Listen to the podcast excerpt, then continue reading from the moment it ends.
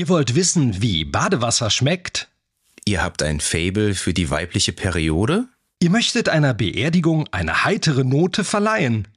Dann haben wir da was für euch. Screenshots, der Podcast rund um Filme, Serien und Games. Mit allem, was die Augen eckig macht und die Daumen bluten lässt. Herzlich willkommen beim schlüpfrigen Skandal-Podcast Screenshots, wo wir heute dem vermeintlich skandalösesten Skandalfilm der letzten Jahre schamlos auf die nackte Nudel blicken. Der talentierte Mr. Olli, äh, ich meine natürlich Saltburn. Ein bizarrer Blick auf die maßlosen Marotten der britischen High Society. Eine publikumsspaltende Geschichte rund um Gier, Verlangen, Besessenheit und baumelnde Prängel. Wir springen auf den höllisch heißen Hype-Train und diskutieren, ob der neue Lieblingsfilm der Gen Z neben all den mutmaßlichen Schweinereien auch Substanz in der dramaturgischen Unterhose hat. Ich bin Philipp. Und ich bin Lukas. Und ja, du sagst es, wir springen auf den Hype-Train. Der Film ist ja ordentlich viral gegangen, durch die Decke gegangen. Wir sprechen über Saltburn. Der Film ist äh, 127 Minuten lang, hat eine FSK von 16, ist am 4. Oktober in den USA tatsächlich in die Kinos gekommen. Und bei uns komischerweise gar nicht im Kino. Ich habe nicht herausgefunden, wieso. Amazon hat auch mitproduziert und der lief dann exklusiv ab dem 22.12.2023 auf Amazon Prime. Für die Regie und das Drehbuch war Emerald Fennell verantwortlich. Die kennt man zum Beispiel aus ihrem Debütfilm, der auch hohe Wellen geschlagen hat, Promising Young Woman. Und dafür hat sie 2021 sogar den Oscar für das beste Drehbuch bekommen. Sie hat den Film auch mitproduziert, zusammen mit Josie McNamara und, man höre und staune, Margot Robbie, die hat mitproduziert. Die Musik stammt von Anthony Willis und die Kamera von Linus Sandgreen oder Linus Sandgreen. Ich weiß nicht genau, der Schwede, wie man, wie man das jetzt ausspricht. Ähm, der hat unter anderem die Kamera zu No Time to Die, Babylon, Don't Look Up gemacht und hat einen Oscar zum Beispiel für La La Land gewonnen. Den Schnitt hat Victoria Boydell gemacht. Dann ähm, sprechen wir noch kurz über den Cast. Wir haben in der Hauptrolle Barry Keegan als Oliver Quick, den kennt man unter anderem aus Dunkirk, Killing of a Sacred Deer oder letztes Jahr Banshees of Inisherin. Wir haben als Felix Ketten Jacob Elordi, der ist den meisten wahrscheinlich aus Euphoria, der Serie auf HBO bekannt. Oder jetzt vor kurzem spielt er Elvis in dem Biopic Priscilla. Wir haben die immer wunderbare Rosamund Pike als seine Mutter, Elspeth den nicht minder talentierteren Richard E. Grant, der seinen Vater, also Felix Vater, spielt als Sir James. Dann haben wir noch Archie Madekwe als Farley, der mhm. Cousin, wenn ich es richtig verstanden habe, oder? Ja. Genau. Und genau. seine Schwester Venetia wird gespielt von Alison Oliver und das ist ihre erste Filmrolle gewesen. Mhm. Wir haben auch aus Promising Young Woman bekannt, äh, Carrie Mulligan, die spielt in einer kleinen Nebenrolle. Pamela, dann haben wir noch den Butler, den grandiosen Duncan, gespielt von Paul Rice. Und noch in einer kleinen Nebenrolle Ewan Mitchell, der spielt den äh, anfänglichen Freund von Oliver, Michael Gavey. Und da dachte ich die ganze Zeit, warte mal, den kennst, diese Fresse, die kennst du da irgendwo her. Hast du den erkannt? Mhm. Mhm. Das ist hier der Aemon Targaryen aus House of the Dragon, der nachher die Augenklappe hat. Ah, ja, ja, ja, natürlich, stimmt. Ja. Ich, äh, das war, der hat so ein markantes Kinn und so einen markanten Mund. Irgendwie kam mir der bekannt vor. Aber ja, das ist der ja. illustre Cast und ähm, ja, magst du wieder was zur Handlung sagen? Die Handlung ist eigentlich relativ simpel. Ähm, es geht um einen jungen Mann, den Oliver, der an eine an einer Elite-Uni, ich glaube Oxford ist es sogar, ne? Oxford, studiert ja. in England und ähm, dort als Außenseiter direkt ankommt, also von allen so ein bisschen gemieden wird, nicht an dem coolen Tisch sitzen darf. Und da lernt er irgendwann den sehr beliebten Felix kennen, der bei den Coolen sitzt, der von allen geachtet und geliebt wird und der zu einer sehr, sehr schwerreichen Familie gehört, einer angesehenen, die auf Saltburn leben, einem gigantischen, riesigen Schloss, einem riesigen Gut mit jede Menge Land drumherum. Und durch eine, eine kleine Freundlichkeit schafft es Olli, ähm, ja, Felix aus seiner Seite zu bringen. Er hilft ihm bei einer Radpanne und gibt ihm sein Fahrrad.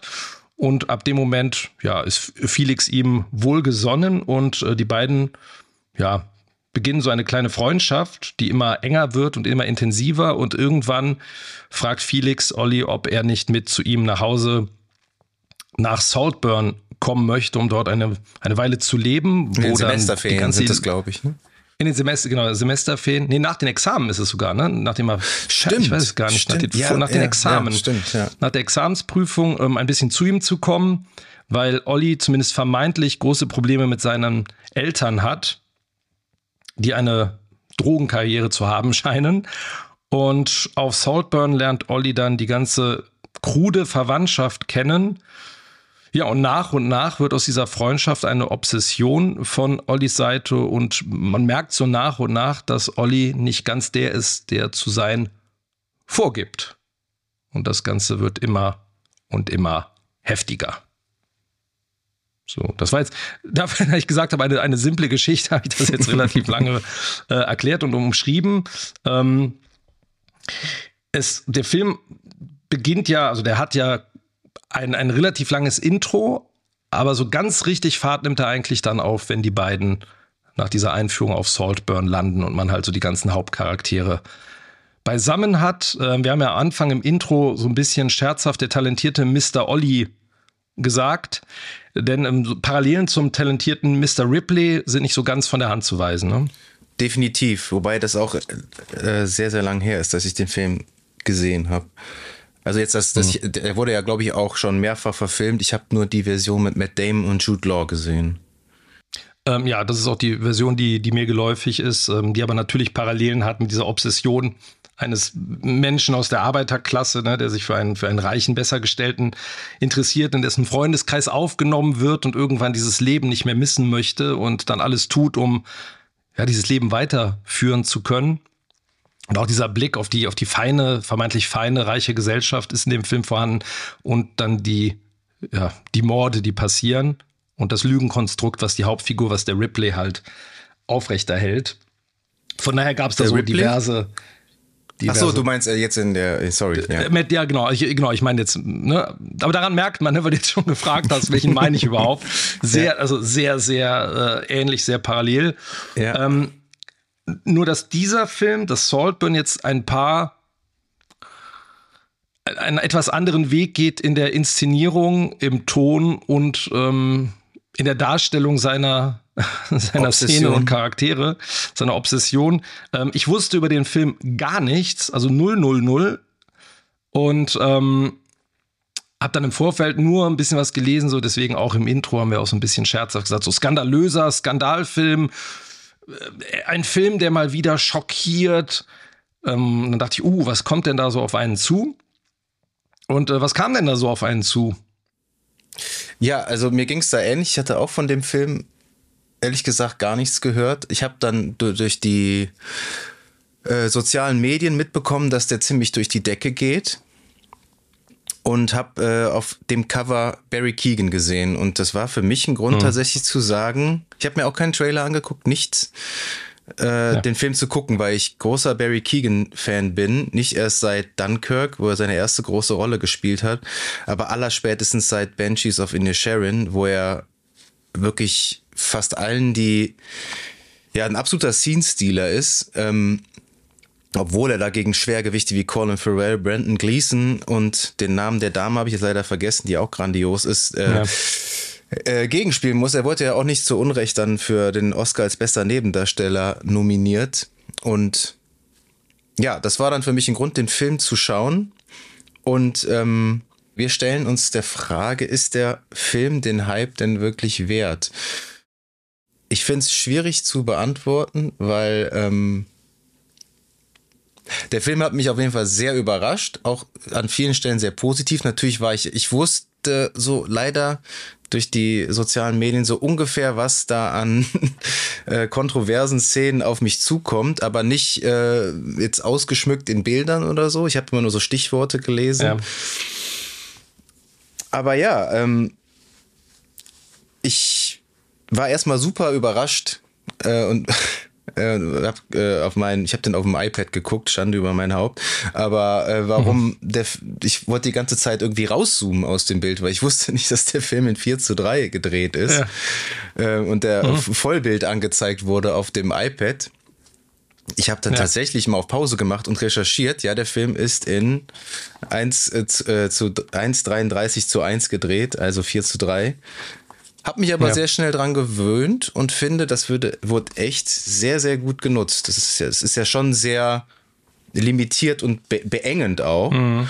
Und das mhm. war auch eine bewusste, natürlich eine bewusste Entscheidung von der Emerald Fennell, weil das so ein bisschen was Voyeuristisches hat, wo man näher, noch näher ran muss. Der Film hat ja stellenweise wirklich unangenehme Nahaufnahmen von Gesichtern, wo man denkt so, uh, jetzt ja gib mir jetzt mal irgendwie eine Halbtotal oder Zoom mal raus, bitte, weil das wird, das wird echt langsam unangenehm. Ja. Aber wir, wir werden das jetzt auf jeden Fall im, im, in der Folge so ein bisschen aufdrehen, ob der Film jetzt dem Hype gerecht wird. Man muss äh, vor, äh, eine Sache dazu noch, man muss natürlich schauen, mit was für einer Erwartungshaltung gehe ich an den Film ran. Erwarte ich jetzt hier das nächste mhm. Meisterwerk oder ähm, erwarte ich einen Film, der total tiefsinnig ist oder äh, total skandalös oder ähm, ich finde, ich bin mit einer absolut neutralen Einstellung an den Film rangegangen und für mich hat der vor allen Dingen als Satire und Komödie sehr gut funktioniert. Wie ging es dir da? Hm. Also witzigerweise erstmal ähm, nochmal Bezug nehmend auf das Format. Ich habe den am Anfang auf dem Handy, auf dem Smartphone gestartet, ähm, weil ich irgendwie mein, nee, weil ich, ich wollte nicht auf dem Smartphone gucken, ich ähm, wollte ihn dann quasi auf den Fernseher streamen, war aber irgendwie, weil ich mich über meine Konsole nicht auf Amazon einloggen konnte. Okay. Das ging irgendwie nicht. Und dann habe ich aber auch am Anfang da so, hä? Und habe dann auch so so mit dem Finger halt so versucht, so das Bild größer zu machen. Weil ich dachte, was ist das denn? Und dann auf dem Fernseher klickte es dann, wo ich dachte so, ah, okay, eine äh, bewusste Entscheidung offensichtlich. Ähm, das Format fand ich war direkt ein guter, ein guter Kniff, weil wie du schon gesagt hast, voyeuristisch, aber auch äh, extrem intim, weil du Leute, wenn du die framest in Gesprächen, die hängen ja echt mit dem Kopf immer quasi ineinander, so ungefähr. Jede Szene ist ja wirklich sehr, sehr sehr eng kadriert. Mhm. Ähm, und äh, teilweise sehr fotografisch. Ich musste auch manchmal, also es gibt ja ganz oft so Einstellungen, wo jemand zentral im Bild einfach steht, Landschaft drumherum. Und ich meine, die haben ja teilweise riesen, also äh, Saltburn ist ja ein riesiger, Riesengebäude, riesiger äh, Schlosskomplex. Ähm, aber wie er dann da ankommt, in der Mitte steht, das hat echt auch was von so, so Instagram-Format teilweise. Also dieses Eins zu eins ähm, mhm. wie es geframed war und Stimmt, aufgebaut ja. war. Also sehr, foto sehr ja. fotografisch. Also es hat einen sehr fotografischen Look. Teilweise dachte ich, hier und da würde ich mir wünschen, die würden das so aufsprengen. Also dass es einfach Szenen gibt, die plötzlich 16 zu 9 sind. Das hätte mir gut gefallen. Ähm, zweiter Punkt, der mir direkt aufgefallen ist, positiv aufgefallen ist, ist ähm, war die Ausstattung. Die fand ich Bombe. Also diese ganzen Gemächer, die, äh, die Kostüme, die Ausstattung in den Bars.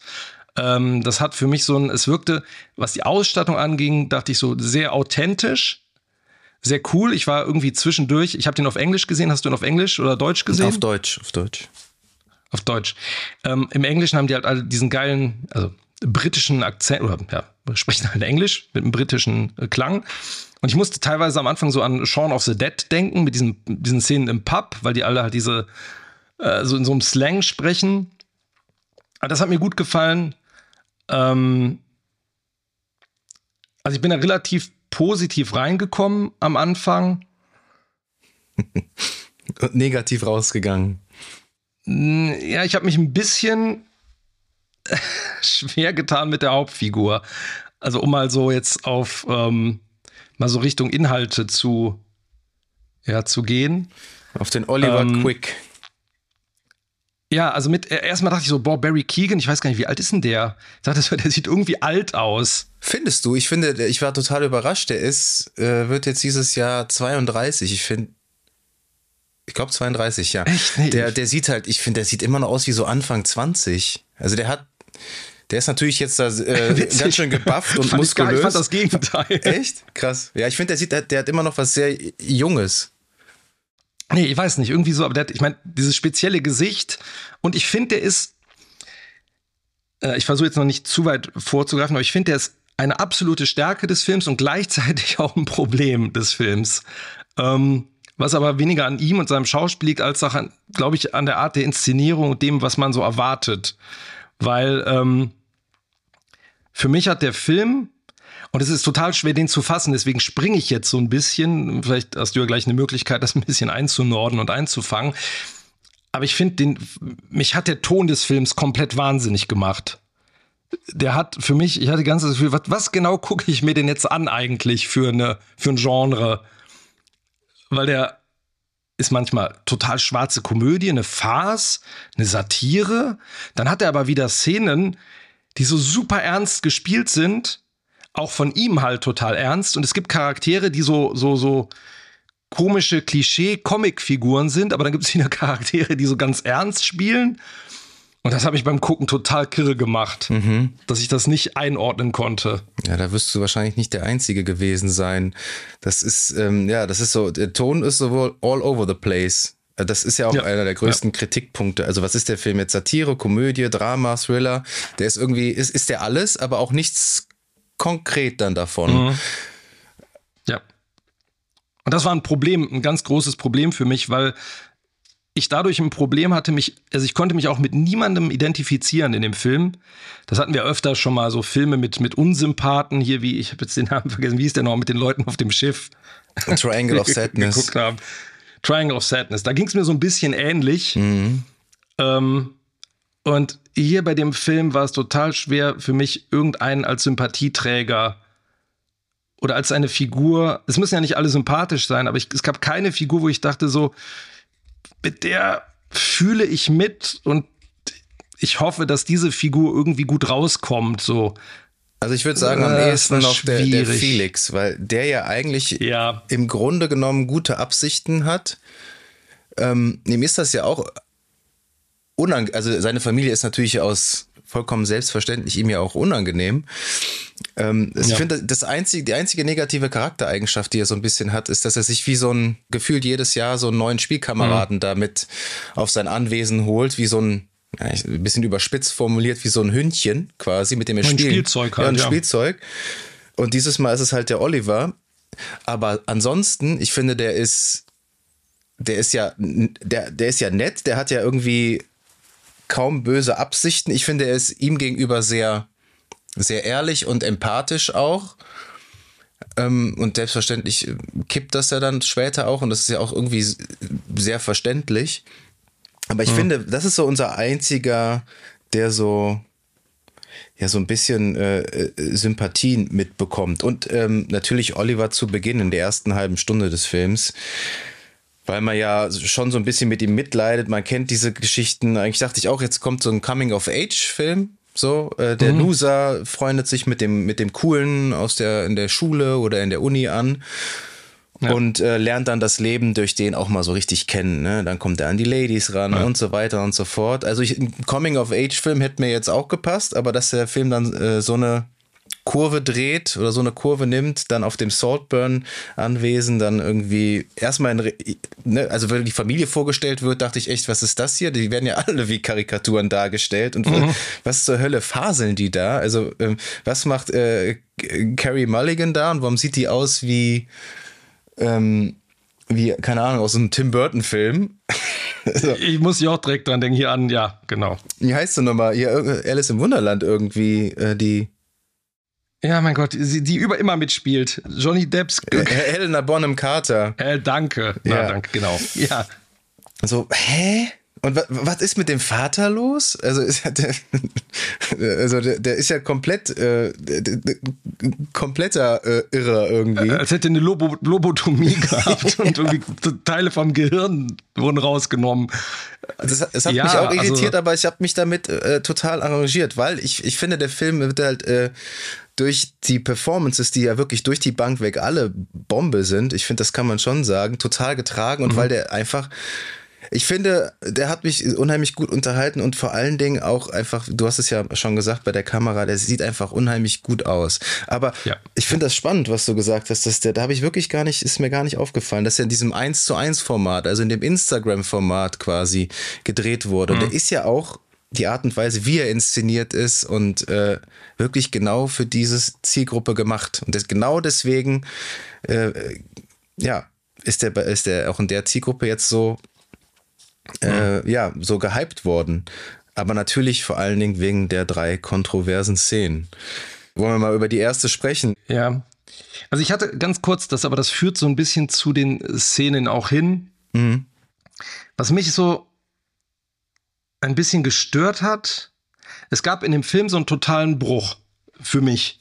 Ähm, und das würde ich auch in der Figur vom, vom Oliver so ein bisschen ähm, damit in Zusammenhang bringen ganz am Anfang, wie er inszeniert wird, der wird ja, ich meine, die stellen dem ja ganz am Anfang einen, einen Gegenpart oder einen, einen äh, Typen an die Seite, diesen Ultra-Nerd, diesen Mathe-Nerd, der da irgendwie will, dass er ihm was vor oder dass er ihm was vorrechnen darf, mhm. der so extrem ist. Also, wo es wirklich, also, was ist das denn für eine, für eine extreme Karikatur? Also, da, ja, das sind schon krasse Stereotypen. Ja, also so ex ganz extrem oder die Reichen auch, die dann so, guck mal hier dein, dein Outfit und aus dem Müll so ungefähr. Da dachte ich, so subtil geht anders. Ähm, und der Olli ist dann aber am Anfang ja wirklich so Sympathieträger, mehr oder weniger. Ähm, man merkt ja am Anfang so ganz leicht schon, dass der irgendwie so ein bisschen entrückt ist und nicht so ganz das, also dass, dass der irgendwie ein Spiel spielt, so ein leichtes. Aber dann sind die irgendwie auf auf Saltburn, er kommt da an.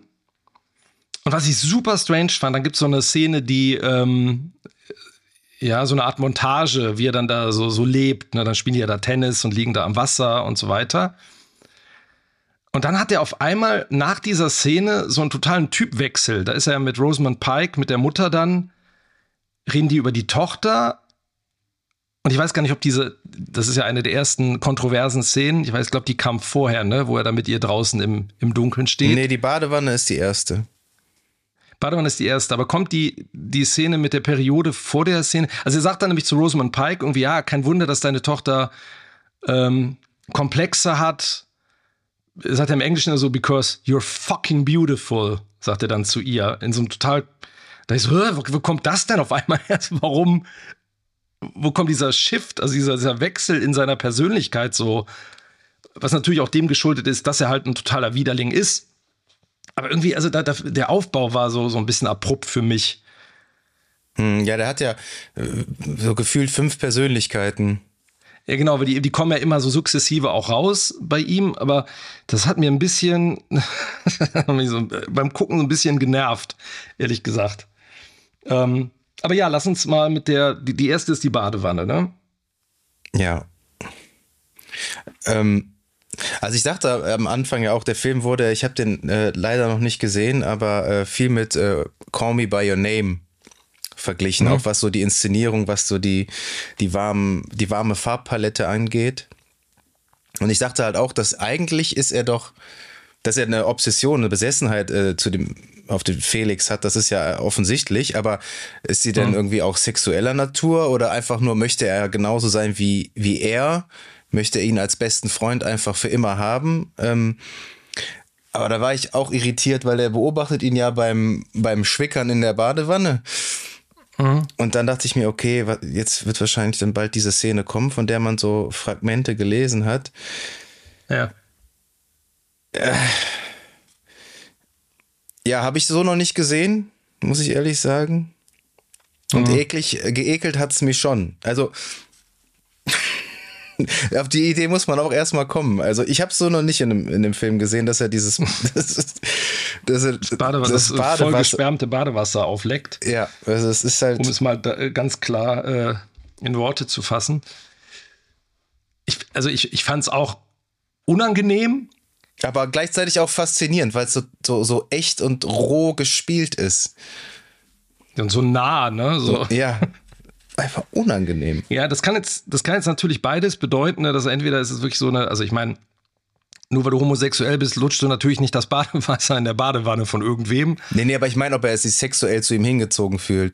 Genau, ja, genau, das, das ist ja also wie so eine Art Fetisch, beziehungsweise irgendwie hatte ich das Gefühl, das ist so eine, ich sauge ihn auf. Er spricht mhm. auch in der, an der anderen Szene so davon, dass er ein Vampir ist, was es natürlich so super äh, trifft. Ähm, aber das scheint echt wie so ein, ich, ich sauge diese Person, die ich so faszinierend finde und ich möchte so sein wie er und deswegen lecke ich das dann da auf. Ähm, ich fand die Szene aber jetzt nicht so schockierend, dass ich jetzt gesagt habe, Donnerwetter, das ist jetzt aber das. Also ich hatte bei diesen kontroversen Szenen, vor allem bei der letzten, ähm, wo wir gleich auch noch drüber reden werden, ein Lächeln im Gesicht. Ich eher so ein bisschen, nee, ja, also eher, ich dachte so, naja, das ist jetzt aber ein Skandal für Verklemmte. so ein bisschen. Also so, so, so richtig, naja, ich fand es auch ein bisschen eklig und es war überraschend. Aber du hast ja schon eine Steigerung drin, wenn wir jetzt auf die, später noch auf die anderen Geschichten zu sprechen kommen. Ja. So ist es ja nicht. Nee, nee, klar. Äh, also ich find, fand die aber eigentlich am, am heftigsten. Mit der Badewanne? Also von, der, von, den, hm, von der Inszenierung her. Bei der letzten Szene, aber ich, ich will noch nicht zu viel vorgreifen. Ähm, wir können die natürlich, wir können die natürlich auch abhandeln miteinander. Dann haben wir sie weg, dann sind, sie, sind wir so los. Den blutigen Kunilingus. Ja. Ja. Ja, das, das trifft einen immer so ein bisschen kalt. Da, ja. der, der, Sinn davon hat sich äh, mir auch nicht unbedingt erschlossen. Also will er, ähm, will er den Felix irgendwie auch eifersüchtig machen? Weil er, man weiß ja nicht, steht er jetzt auf, äh, auf Mädels oder Jungs oder wa warum macht er das? Und das muss ich sagen, fand ich wirklich, wirklich ekelhaft. Ähm, hm. äh, allein allein die, die Vorstellung schon. Und wie, der, der switcht ja vor allen Dingen in den, in den Nachtszenen, switcht er ja immer, geht er immer in den kompletten äh, Crazy Oliver-Modus mhm. über. Und ja, ähm, ja ich meine, du hast es eben gesagt, er will ihn, der will den Felix irgendwie in sich haben.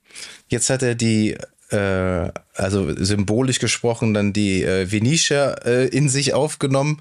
Der ist ja, wenn man, wenn man so will, auch wie so eine Art Virus, der dieses Anwesen befällt. Hm. Ja. Und ich denke, das ist einfach nur symbolischer Natur, aber auch um zu schockieren. Und natürlich, das, sind, das ist halt auch so eine Szene, die, die bleibt im Gedächtnis und wird natürlich diskutiert. Ähm, Mhm. Ob man das jetzt so grafisch inszenieren muss. Es ging mir dann auch echt zu lang. Also der Punkt, ja, gemacht, okay, eklig und äh, mhm. aber das hat sich echt auch ein bisschen hingezogen und ähm, ja, fies. Ich, ich, wusste auch nicht, fand, also sie, sie hat, war ja schon irgendwie so ein bisschen davon angeturnt, aber dann schnackseln wollte sie ja dann trotzdem nicht, ne? Also er geht ja mhm. auch nachher dann zu dem Farley und ähm, wedelt ihm da einen von der Palme da im Bett. Das habe ich auch nicht ja. so ganz gerafft. Will er, will er durch sexy ähm, quasi gefügig machen oder, oder abhängig? Irgendwie so nach dem Motto, ich habe jetzt was gegen dich in der Hand? Oder? Ja. Also, ähm, also bei der Schwester, da hat er danach auch gesagt, ne, ab sofort ist so mehr oder weniger isst du deinen Teller leer, ne? Also das war ja so ein totales Machtspielchen, weil sie ja, ja, ja. Ähm, eine Magersucht, Bulimie, was auch immer sie da hat. Ähm, gesagt, das war so ein Kontrollding. Also er hat versucht, sie halt zu, zu kontrollieren. Also so ein, bei ihr habe ich so ein klassisches, so ein Machtspiel vor allem gesehen. Also kein, kein Empfinden und auch keine so richtig sexuelle Lust hätte ich da jetzt rein interpretiert, sondern wirklich so, so, ein, so ein Machtgefälle, Machtgefüge, ähm, dass er sie kontrollieren möchte. Und beim äh, Farley, die sind sich ja relativ ähnlich. Also sind ja beide so ein bisschen parasitär unterwegs da in dem Haus. Der Farley ja genauso. Könnte ne, man sagen, sagt ja. hier mit seiner, mit seiner Mutter. Nur, dass der Farley so ein bisschen anders in einem anderen Rang über ihm steht. Aber ich hatte auch das Gefühl, er will ihn so ein bisschen so auf seine Ebene runterziehen. Das fand ich ganz schön übrigens in der Szene, wo die, äh, wo er ihm da das Lied bei, beim Karaoke-Singen vor, vorlegt, das so ganz, ganz klar so auf die Zwölf äh, davon handelt. Jemand, also so ich ähm, nutze dich aus. Und dann, wo er zu ihm sagt, ja, das ist auch dein Song. Mhm. Ja, ich hatte kurz davor gedacht, äh, okay, vielleicht freuen sie sich ja doch an, aber dann haut er ihm doch wieder mhm. in die Pfanne. Ja. Man, also wenn man, wenn man jetzt von einem Antagonist sprechen mag, dann wäre das am ehesten der, der einen im, in den Kopf schießt, der Farley. Äh, der ist ja wirklich ein absoluter Ekel, Alfred. Das ist ja wirklich ein absolutes Arschloch. Ja, ja, ja und nein. Also Wieso nein? Boah, ich fand den, der war unerträglich. Der ist, der ist unangenehm, der ist super unangenehm über den, aber der ist einer der wenigen am Ende, der eine ehrliche Trauer zeigt. Ähm, während alle anderen da irgendwie Business as usual machen. Gut, die Schwester auch, aber Fahle ist zu mir sagt so, ja, wie können wir denn jetzt hier so sitzen? So nachdem Felix gestorben ist. Und das erlöst seinen Charakter, würdest du sagen? Das gibt ihm zumindest, finde ich, eine, also eine, so, eine, so eine kleine Entwicklung und so eine kleine, also der ist der Einzige in dem Moment, für den man Sympathie empfindet, weil alle anderen halt ja tot sind. Naja, ich, ich glaube aber auch, er hat nur geweint, weil er weiß, okay, jetzt ist meine Saltburn-Zeit äh, hier end, ja, endgültig vorbei. Der Felix war mein einziger Fürsprecher. Das sind ja alles, alles Egoisten da. Kann man, kann man so reininterpretieren, aber der war also zumindest am Tisch der, der schlimmen Leute, also die Schwester, die schüttet sich ja den Wein dann über ähm, und er, er zeigt zumindest eine Emotion, was ich ihm dann angerechnet habe in der Szene, weil die Eltern ja so komplett, äh, komplette Dullis sind, da am Tisch. Ähm, aber ich wollte ganz kurz nochmal zurück zu der Szene, Szene mit der, der Penetration und der Periode. Ähm, ich hatte bei diesen Szenen so ein bisschen das Gefühl, das ist so, ich, jetzt versuchen wir zu schocken um des Schockierens willens. Ich mhm. fand auch äh, ein bisschen lang. Ich fand das ganz cool gemacht, also optisch wieder, wie er dann in die Badewanne eintaucht. Das war eine tolle Einstellung. Da musste ich kurz an den Joker denken. Das sah aus wie. Ja, irgendwie, genau, wie so ein Lächeln aus Blut dann da. Er spielt doch den Joker in The Batman jetzt auch, oder? Ich hab, oder? In, soll er, soll er ihn spielen? Ja. In, äh, irgendwann im neuen? Okay. Ja. Der ist doch, äh, Ach so. Äh, in, hier in der Version mit Robert Pattinson ist er doch äh, da im Arkham Asylum. Ist er, soll er nicht den Joker da darstellen? Ich meine schon. Achso, der hat da so eine, äh, glaube ich, rausgeschnittene, rausgeschnittene Szene, meine ich. glaube, die war im Film gar nicht drin, aber ich weiß es gar nicht genau. Ich noch mal gucken. Also ich meine gehört zu haben, dass er jetzt in dem Nachfolger äh, den Joker spielen soll. Aber ich kann mich auch täuschen. Ja, ja, warum? Ich guck mal gerade, das interessiert mich, weil ich weiß, der, der kommt im in Batman, in Batman 2, ja, kann sein.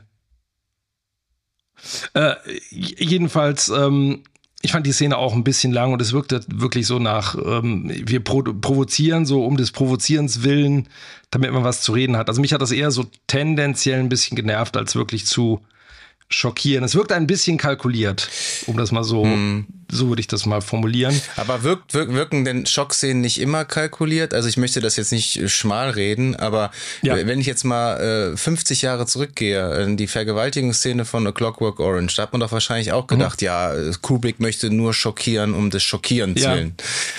Ja. Aber die Szene ist ja auch so kontrovers gewesen, dass der in diversen Ländern verboten wurde und darüber geredet mhm. wurde. Und ja, dass es auch eine Szene ist, auch wenn die maximal unangenehm ist, die man im Kopf behalten ja. hat. Und ich finde, das hat der Film mit diesen, mit diesen kontroversen Szenen, also bei mir persönlich definitiv geschafft. Ob das jetzt was Gutes oder Schlechtes ist, ist eine andere Sache, aber der ja. Film bleibt mir dadurch auf jeden Fall in Erinnerung, das muss man schon sagen. Ich glaube, ich habe das Problem mit den Szenen, weil der Film, weil ich so ein Problem mit dem Ton des Films habe. Weil das so, so ein, für mich so ein Kuddelmuddel war im, im Ton und da die Szenen irgendwie so, weil eh alles, alles nicht so richtig ineinander greift. also hat mich das jetzt so, so ein bisschen kalt gelassen. Ja, verstehe ich total. Weil man fragt sich ja auch, was möchte der Film mir sagen? Ja, genau. Bin ich jetzt irgendwie, ich, ich bin weder groß berührt von irgendwas, noch so richtig schockiert ich konnte meinen Kopf nicht so drum, meine, also ich, meine Gedanken nicht so drum rumwickeln um den Film. Das ja, aber ich glaube aber, wenn man, wenn man den Film halt nicht so ernst nehmen möchte, dann funktioniert er halt trotzdem gut. Ach, dafür das Problem, ich, ich musste einmal wirklich lachen. Also ich musste eigentlich kaum lachen, und ähm, aber ich musste einmal lachen, wo die diesen Stein beschriften für den verstorbenen Vater, wo man den, den Toten das Wasser, äh, den, den Stein ins Wasser wirft und den dann reinwirft. Im Off wird man dann so ein, aber so ein Plock gehört, dass der halt nicht ins Wasser gefallen ist. Und dann liegt er da in so einer Kotzlache da drin. Aber das ist ganz cleveres äh, Foreshadowing eigentlich, weil, ja, weil alle anderen Steine von den äh, Saltburn-Kollegen äh, ja ähm, in, ins Wasser gehen und der und weil sie natürlich sterben und der halt nicht. Ja, und Papa lebt. Papa ja. lebt. Papa lebt, genau. Genau. Das und ist das ja dann der, der. Also ich, ich habe auch gelesen, dass äh, viele so den Twist kritisiert haben und für mich war das irgendwie gar nicht so ein großer Twist, ehrlich gesagt, weil das war, das war doch logisch. Das, war, doch, war logisch also, und das war, äh, war total, ja. äh, konnte man schon sehr stark antizipieren. Und wie dann irgendwie nachher in der Montage aufgedröselt wird, dass er quasi hinter den ganzen Morden steckt, so ja, das, also das war jetzt für mich kein Hast Twist. du die Montage überhaupt gebraucht? Ich habe irgendwie, ich habe die gesehen, da so, hä, aber das ist doch klar. Nö, hab, also, also so. ehrlich gesagt, bei, bei ein, zwei Geschichten vielleicht, wie er das mit dem Fahrrad fingiert hat. Oder wieder, also das fand, man ja. musste ich auch wieder lachen, wie er einfach irgendwas so tippt auf dem, auf dem äh, Laptop, wo er dann die Elsbeth mhm. da in diesem Laden abfängt. Aber ja. ich musste auch äh, also diverse Male schmunzeln. Ich fand der Film war stellenweise schon sehr witzig. Allein wenn die, also ich musste fast immer innerlich schmunzeln, wenn hier Richard E. Grant in irgendeiner mhm. Weise involviert war und er sich dann so diebisch gefreut hat, dass er seine Ritterrüstung endlich wieder anziehen kann, weil äh, mhm. dass sich auch bitte alle kostümieren sollen. Dann das äh, die Elspeth, über die wir ja eigentlich auch mal sprechen müssen. Ähm, ja. Ja, wirklich ich meine, sie sagt auch irgendwann äh, so, ja, eigentlich will ich gar nichts wissen. So, so, mhm. ich will immer dumm bleiben und hier den Lebensstil leben und äh, ja, der Rest ist mir egal. Ich möchte nur von schönen Menschen umgeben sein. Also oberflächlicher geht's ja nun wirklich gar nicht mehr. Die dürfen sich ja auch nicht rasieren, weil sie das nicht mag. Die Bartstelle, nee, die, die, müssen, die müssen sich rasieren, äh, weil sie Bartstoppeln so, nicht so, mag. So also, rum, also, ja. so, so drei Tage Bart nicht mag. Ne? So, so rum, genau. Sie müssen sich, ja. äh, müssen sich natürlich rasieren. Und äh, wenn es dann um die, die Schrift auf den Stein, für den Stein von Felix geht und sie dann Times New Roman vorschlägt, das ist halt. Doch, da, da musste ich auch nochmal schmunzeln, ja. Das ist schon, das ist schon lustig. Oder wenn halt äh, Felix da im Sarg an dem Esszimmer vorbeigefahren wird und äh, mhm. die Vorhänge dann nicht zukriegen und dass es einfach nur maximal unangenehm ist. Und der Duncan ist ja, ja auch äh, großartig. Den fand ich cool. Der, der, der Butler. Ja. Der hat was unheimlich Bedrohliches, finde ich. Ja. Und der, den hat man ja ganz am Ende dann auch am, am Friedhof so, ähm, was am Friedhof? Also am Ende sieht man den dann noch mal stehen, so in der Ferne. Und wir, also der, der ahnt ja irgendwas. Und ich dachte die ganze Zeit, da kommt noch irgendwas. Ja, warum unternimmt er denn nichts? Ich meine, wie kann der, äh, ja. das ist halt äh, natürlich ein Kritikpunkt, wie kann der Oliver da so schalten und walten und die Familie da ja. äh, in das letzte ja, Hemd ausziehen und keiner hinterfragt das. Also, ne?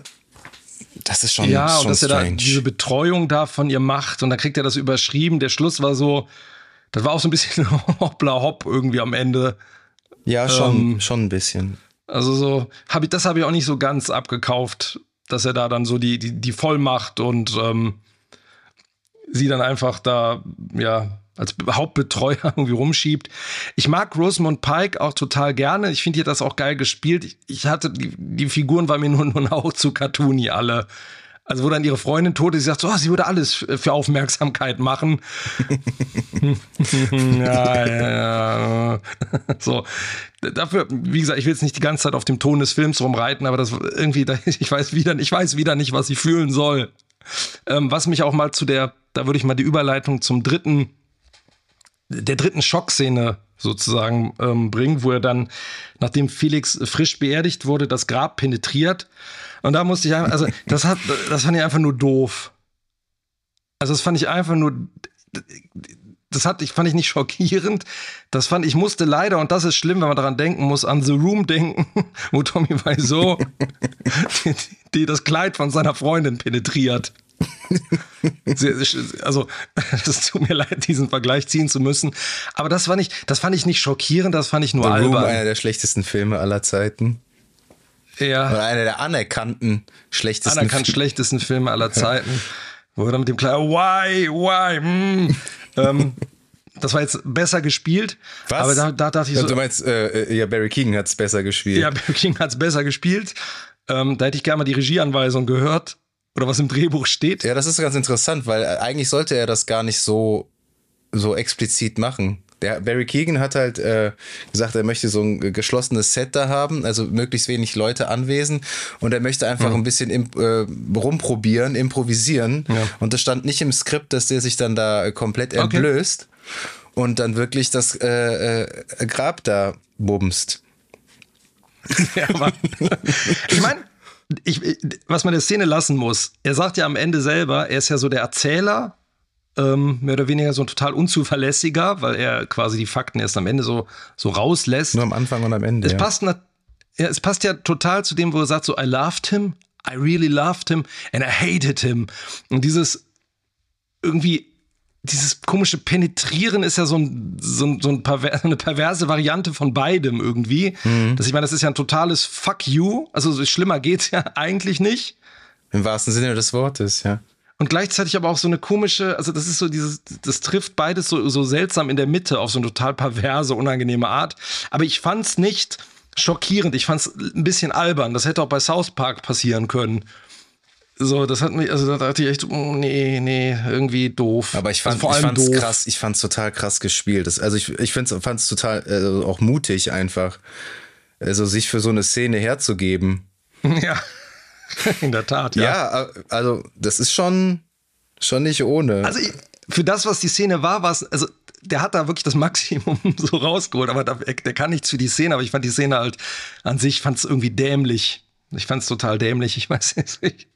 Ja, und ist auch wieder sehr unangenehm. Ich finde, äh, von, von der Quadrierung fand ich das sehr spannend gelöst. Äh, das ist ja, du hast ja eine feste mhm. Einstellung und er ist ja am untersten Bild, an, an der untersten, äh, ähm, und ganz unten am Bild angeordnet. Und das, das fand ich, das, das, das gab dem noch irgendwie so was, ähm, was Niederschmetternderes, weil irgendwie, er ist wirklich so ganz unten angekommen und aber er ja er kriegt sie trotzdem alle äh, am Schlawittchen und ist am Ende der, der strahlende Gewinner.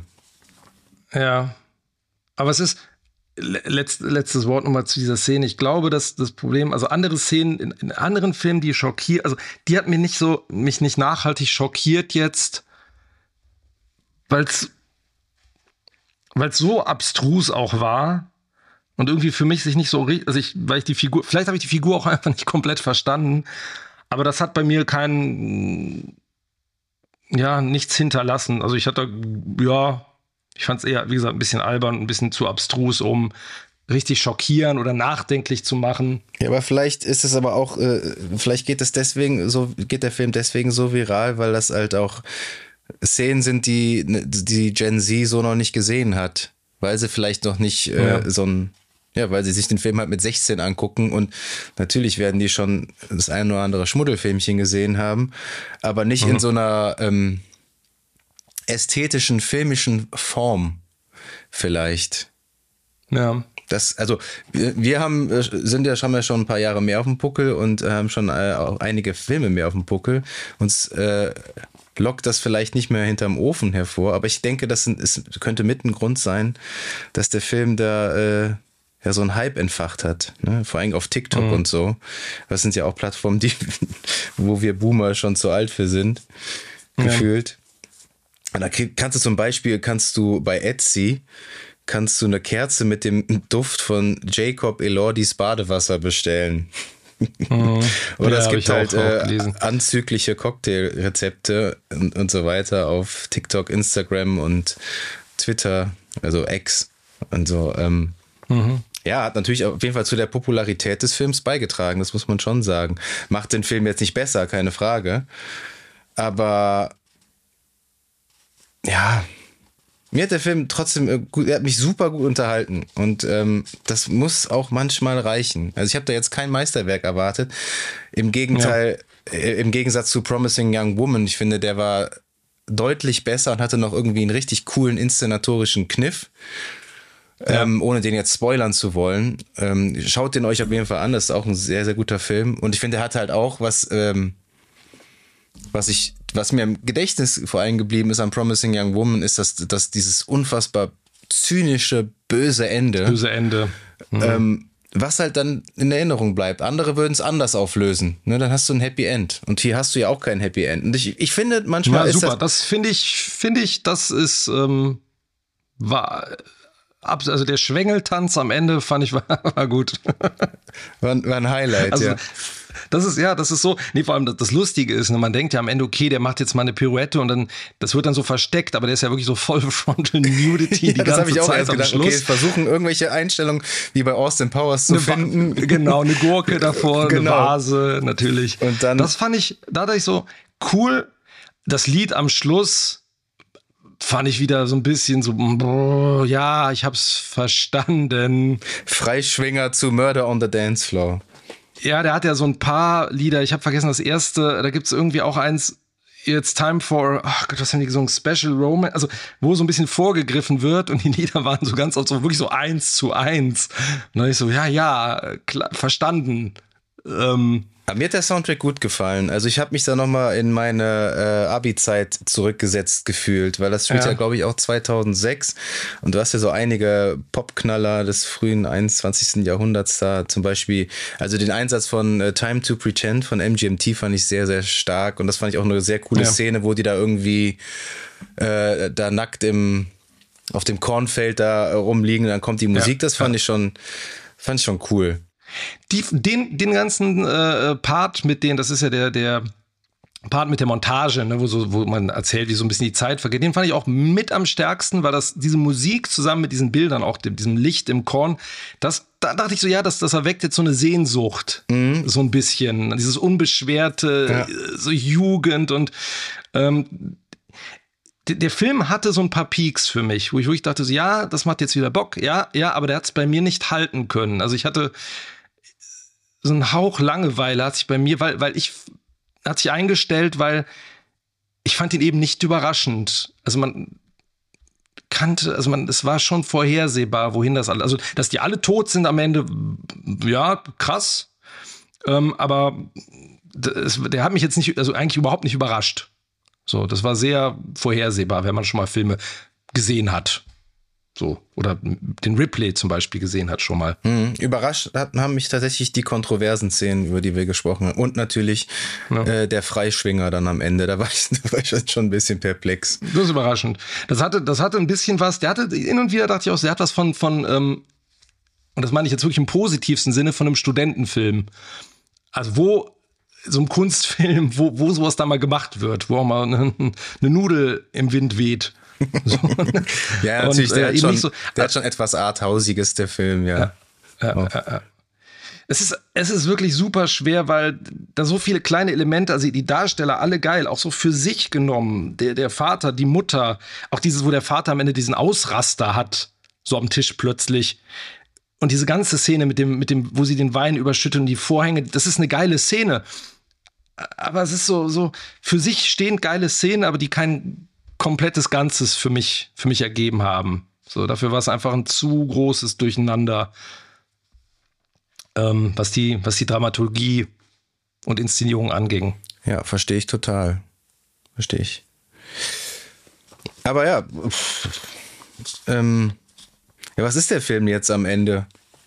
Eat the Rich, Fuck the Rich oder Kill the Rich? Keine Ahnung, Ja, ne? man es weiß es nicht so ganz. Ähm, ich habe noch rausgefunden, dass die Regisseurin gesagt hat, dass der Film eher eine Studie, also jetzt jetzt nicht so der klassische Mr. Ripley sein soll, sondern eher so eine Studie über die erste Liebe, die man im Leben hat und die Besessenheit darüber und weniger über Sexismus, Rassismus oder die Klassenzugehörigkeit, sondern einfach darum geht, ähm, etwas haben zu wollen, was man nicht bekommen kann. Also in Form von Saltburn oder dem Felix jetzt als Lover slash Best Friend. Ähm, wenn man das aus der Perspektive sieht, ja, kann man so machen. Aber ja, bis auf, also man muss sagen, bis auf die, die wirklich kontroversen Szenen bleibt nicht viel haften. Aber mir hat er trotzdem gut gefallen und mich wirklich, wirklich ja. gut unterhalten. Ich finde, ähm, die Spielzeit hat man überhaupt nicht gemerkt, weil er halt eben so schnell den Ton immer wechselt. Und das, das, da ging es mir tatsächlich mhm. anders als dir. Also mir wurde da wirklich nicht langweilig. Ähm, ja. Es ist halt so, also was der natürlich als totalen Pluspunkt hat, ist die ganze Inszenierung. Ich musste jetzt auch nochmal an diesen Topshot vom Labyrinth denken. Ach genau, da war noch ein weiterer Schmunzler, dass die Polizei den Leichnam nicht findet im Labyrinth. Das fand ich, das hätte auch so, das hätte auch zu Hot Fuss oder so gepasst. so, ne, dass, mhm. dass die Polizei sich ver verläuft. Ähm, ich habe dir im Vorfeld, nachdem ich den gesehen habe, ja auch dieses Bild geschickt. Meine Lieblingseinstellung, der Minotaurus in der Mitte des Labyrinths mit dem riesen Schwengel. Ähm, Felix mit den Engelflügeln und Oliver mit dem, mit dem Geweih, das auch an den Minotaurus da erinnert. Da muss ich auch fast, also das war so, das fand ich schon so absurd und das gleichzeitig auch gut, also weil Felix halt, ich meine, der hat dann Engelsflügel, ne, so als begehrenwertes ähm, Lustobjekt, das gleichzeitig so eine Unschuld und sowas Erhabenes hat. So total doof und gleichzeitig auch gut. Also da hat wieder, fand ich so der, das, das Design, das Kostümdesign auch irgendwie geil gegriffen, auch diese Hörner von, von Olli. Und äh, ich bin jetzt nicht so in der Mythologie des Minotaurus drin. Ich meine, der ist ja auch irgendwie ein Sinnbild, dass der irgendwie ähm, am Ende irgendwie die, die Familie, die das Labyrinth errichtet hat, vernichtet hat. Ähm, ja, der hat so ein abgerissen, also so ein Tier, äh, in, äh, so ein abgerissenes Tier in der Hand. Also die eine Hälfte in der linken ja. Hand, die andere in der rechten. Ich glaube, ein Hase oder so, oder was soll das darstellen? Ja. Ja, das ist natürlich super. Also, es soll ja auch Oliver darstellen. Ja. ja er hat ja auch so, dieses, ne? also, wie du gesagt hast, dieses Geweih ja auch auf da. Ja, also das ist, das ist wieder cool. Also wie gesagt, Look und die Ideen in den, in den Perspektiven super. Also absolut ähm, empfehlenswert, was, was das betrifft. Handlung, Dramaturgie, Ton. Ich wüsste auch nicht, also wem, wem empfiehlt man diesen Film? Wann guckt man sich diesen Film an? Also ich habe den jetzt schon ein paar Leuten empfohlen und die, die den gesehen ja. haben, fanden den alle gut. Okay. Interessant. Ich habe noch keinem empfohlen. ich muss. Ich, ich, ich dachte, aber dachte ich wirklich, also ernsthaft drüber nach, wer ist so die Zielgruppe für diesen Film? Ja, was so, das, ist, das ist natürlich schwer, das, ja. Ja. Ich glaube, man muss, ich glaube, das ist total, ich glaube, bei dem Film gibt es so eine richtige Mitte, gibt es wahrscheinlich nicht. Nee, love it or hate it. Ja, so mehr oder weniger ist das, glaube ich, so. Ich finde, es ist kein Film, den man jetzt irgendwie, also wie gesagt, Skandal! Nee. so, nee, so schlimm der, ist es da nicht. Da gibt's der Nupsi von TV Total. Skandal! Ja, genau, Skandal. ähm, da sieht man mal, wie alt wir wirklich sind. ähm, ja, schwierig. Auch in der äh, in Kürze folgenden Bewertung dieses Films durch äh, Shots. Nach der Werbung. Nach der, jetzt nach einer kurzen Werbung. Ähm, ja, was, was würdest du dem geben? Äh, Darf ich wieder raten? Das ist ja schon eine oh. liebgewonnene Tradition. aber raten wir jetzt gegenseitig immer die Noten. Ja, komm, aber beim, ja. nächsten, beim nächsten Mal. Ja, okay, Nicht mehr. Gucken wir mal. Nee, rate mal. Rate mal. mal. Äh, dann, du, gibst dann, ihm eine, du, gibst ihm eine, du gibst ihm eine 7. Knapp daneben. Ich würde ihm tatsächlich 8 Shots acht. von 10 geben. Ja. Hohe Wertung, ich weiß, aber ich habe es bereits gesagt. Hm, der, äh, der, ja. der Film hat mich einfach super gut unterhalten. Ich fand den extrem toll fotografiert. Ich finde, der hat, ja. der sah, sah bockstark aus und äh, äh, der hatte für mich ein total tolles Cast, wo keiner, äh, also wo wirklich jeder toll gespielt hat und ich, jeder hat seinem Charakter irgendwie eine Eigenschaft mitgegeben, wo ich dachte, ja, cool. Und das, klar, sind die aller, viele davon an der Karikatur, keine Frage. Aber ich finde, auch Barry Keegan, also das ist jemand, der jetzt in seiner kurzen Schauspielzeit schon mit so vielen tollen Regisseuren und Regisseurinnen zusammengearbeitet hat. Von dem wird man in Zukunft noch mehr hören, glaube ich. Ich finde, der mhm. spielt hier Oscar-reif. Er hatte ja jetzt auch den Golden Globe bekommen äh, mhm. vor kurzem. Die Oscar-Nominierungen sind, wenn ich mich nicht täusche, am 24. Januar. Würde mich nicht wundern, wenn er eine Oscar-Nominierung als bester Hauptdarsteller bekommt. Ähm, ich ja. glaube, auch Rosamund Pike wird eine als beste Nebendarstellerin bekommen. Und beste Kamera, ja, also Minimum mhm. auch ein. Also ich finde die Kamera, also wie viel aus diesem 4 zu 3 Format äh, gemacht wird, aus diesem mhm. begrenzten mhm. Bildausschnitt, ne? wie viele tolle symmetrische Einstellungen der Film hat. Also man muss ja wirklich kreativ ja. werden, wie man die Leute framet, wie man die zusammenführt. Die sind ja äh, im ganzen Film auch, die haben super viel Kopfraum auch häufig. Also das ist ja, ja. auch äh, kommt ja auch sehr häufig vor, wo du denkst so, mh, hm, aber eigentlich das Bild hat schon was von einem Gemälde, würde ich sagen, irgendwie. Ja, total. Fotografie auf jeden Fall. Ja, also oder Fotografie, klass genau. klassische Landschaftsfotografie. Ja. Deswegen finde ich seinen Instagram äh, oder Social Media Vergleich da echt gut. Ähm, und da halt diese unfassbar unangenehmen, rohen Naheinstellungen äh, habe ich auch schon lange nicht mehr so gesehen. Zum Beispiel diese ja. Venetia äh, da in der Wanne liegt und die Kamera nonstop auf ihr Gesicht da drauf hält. Und das, man hat echt das Gefühl, oh, boah, ist das unangenehm. Aber hat gleichzeitig was unheimlich voyeuristisches, intimes und ähm, ja, das sind Summe. Äh, der Film hat viele Punkte, die man kritisieren kann, aber ich bin gnädig und äh, mir hat der Film wirklich gut gefallen und mhm. ich würde ihn definitiv weiterempfehlen. Also für, ich würde auf jeden Fall sagen, ich hatte den nie so auf dem Schirm, den Barry Keegan, aber der ist auf jeden Fall, also das nehme ich auf jeden Fall aus dem Film mit, dass ich Bock habe, den nochmal zu sehen. Weil der wirklich, wie gesagt, vom Spiel, der spielt wirklich, wirklich gut. Ähm, und auf jeden Fall eine, eine, also neben der, der Kamera, der Optik und Setdesign ist ein Schauspiel das, was den Film für mich so sehr stark aufwertet. Über Wasser hält. Ja, was glaub, was, was, was, glaub, was sollte ich dem Film geben? Was du willst. Ich, ich würde tippen fünf oder sechs Shots. Ja, ich hänge da genau in der Mitte. Genau zwischen. Das ist so ein bisschen, ach, es, ist, es gibt Filme, die durchaus eher eine fünf, also ist immer so schwierig, ne? Schlechte Filme, fünf ist ja schon so. Komm, machen wir, machen wir heute mal aufgrund des wirklich, wirklich guten Designs und der, der Kamera und des Schauspiels. Eine, eine Elf von. Eine, eine Sechs. Eine Knirsch sechs. Kann man sich auf jeden Fall, also ist auf jeden Fall eine, ein Erlebnis, was man so selten hat das auf jeden Fall. Also man kann es mal gucken, um ja, einfach mal rauszufinden, wie? Wie, fühl, wie, fühlt man sich? Ja, ja. Eigentlich das schon, ist oder? Prinzipiell was Gutes. Aber da muss ich beim Film die ganze Zeit dran denken. Man sieht so viel einheitsfrei ja. und da sticht der ja. Film halt inszenatorisch auch mal wieder total raus.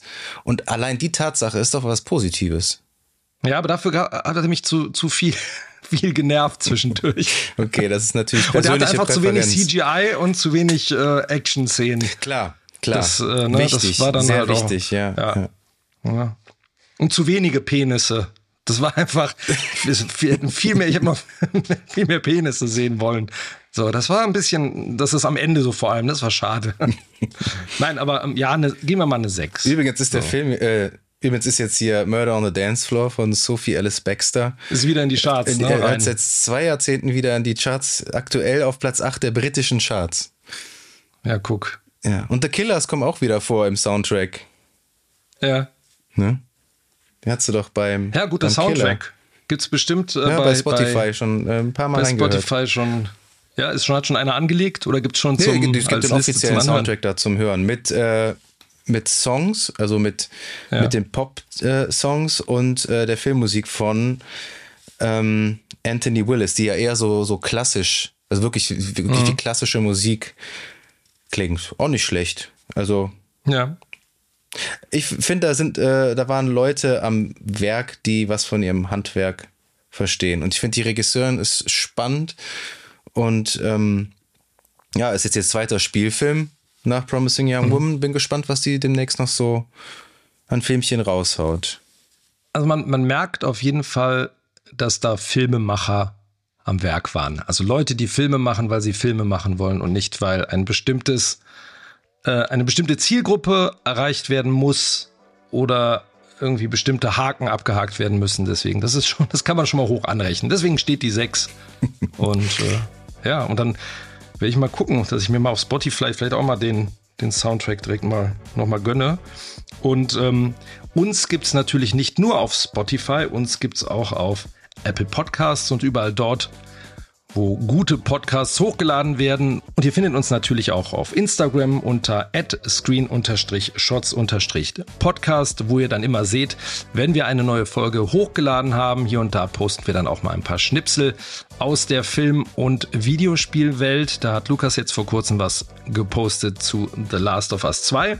Also einfach mal anschauen und ihr findet unsere Website unter www.screen-shots.de. Da gibt es dann auch nochmal eine Übersicht über alle Folgen. Wir freuen uns natürlich sehr, wenn ihr uns weiterempfehlt, wenn ihr uns abonniert und natürlich auch in der nächsten Folge wieder reinhört. Bis dahin gibt es eigentlich gar nicht mehr viel zu sagen, außer ihr werdet noch von uns hören.